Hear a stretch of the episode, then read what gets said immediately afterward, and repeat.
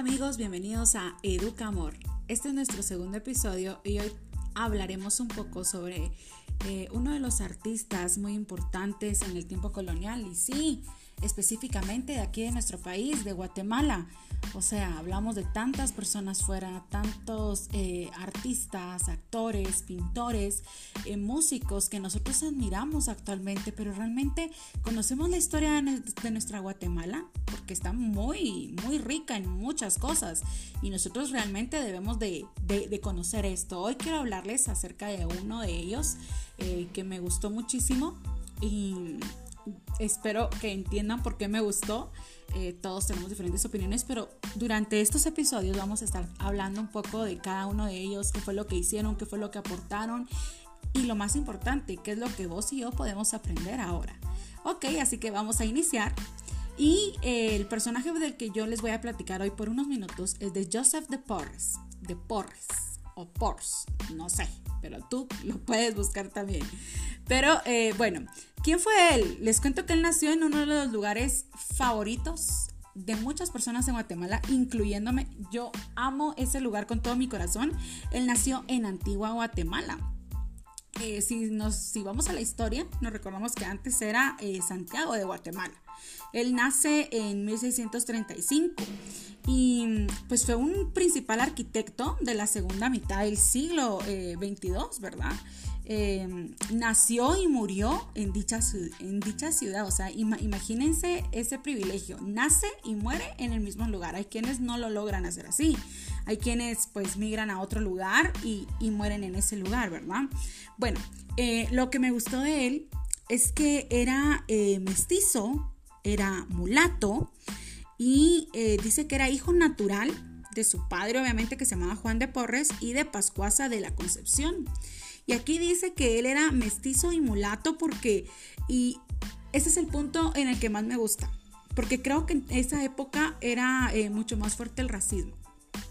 Creo que una persona mestiza y una persona mulata obviamente era eh, denigrada, era discriminada, sin embargo él logró hacer eh, muchas cosas en ese tiempo y pudo ser uno de los mejores artistas y artesanos. Se casó dos veces con Teresa Ventura y fue padre también de un arquitecto famoso que era Diego de Porres. Eh, los primeros trabajos que, que Joseph hizo fue con el alarife de Juan Pascual al que sustituyó en 1666 la construcción de la iglesia del hospital de San Pedro. La primera debemos decir que tenía cobertura de bóveda en la ciudad, la cual terminó en 1669. Ese mismo año les cuento que entró como arquitecto segundo al iniciarse la construcción de la nueva catedral, obra toda de bóveda de la que se hizo cargo el año siguiente hasta completarla en 1685.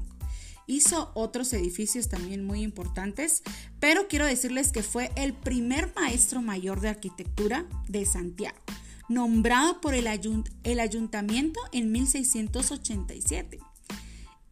Y un dato súper importante, analfabeto al principio de su carrera.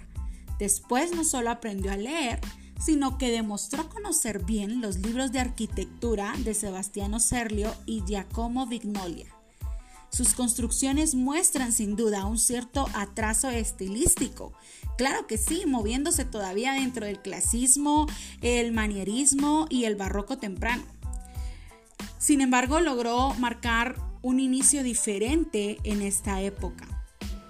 Em, bueno, se hizo cargo también de, completar muchos edificios eh, por todo Santiago, o sea, en ese entonces, ¿verdad? Ahora conocemos que era, eh, que, es Antigua Guatemala. Fallece el 17 de mayo de 1703 y con esto quiero decirte que no importa actualmente eh, si eres mulato, si eres mestizo, si eres criollo, si eres lo que sea, si tú tienes el deseo de salir adelante con amor, con pasión y con mucho esfuerzo, lograrás alcanzar todas tus metas. Espero que me puedas acompañar en el próximo episodio para conocer a un nuevo artista. Si tú tienes tu favorito, comenta y dime, cuéntame, escríbeme en mis redes sociales, en mis cuentas eh, personales también quiénes son esos artistas que están inspirando tu vida. Espero que nos podamos ver muy pronto y recuerda, estamos en Educamor. educar con pasión es la única clave del éxito. Nos vemos pronto amigos. Gracias por escucharme.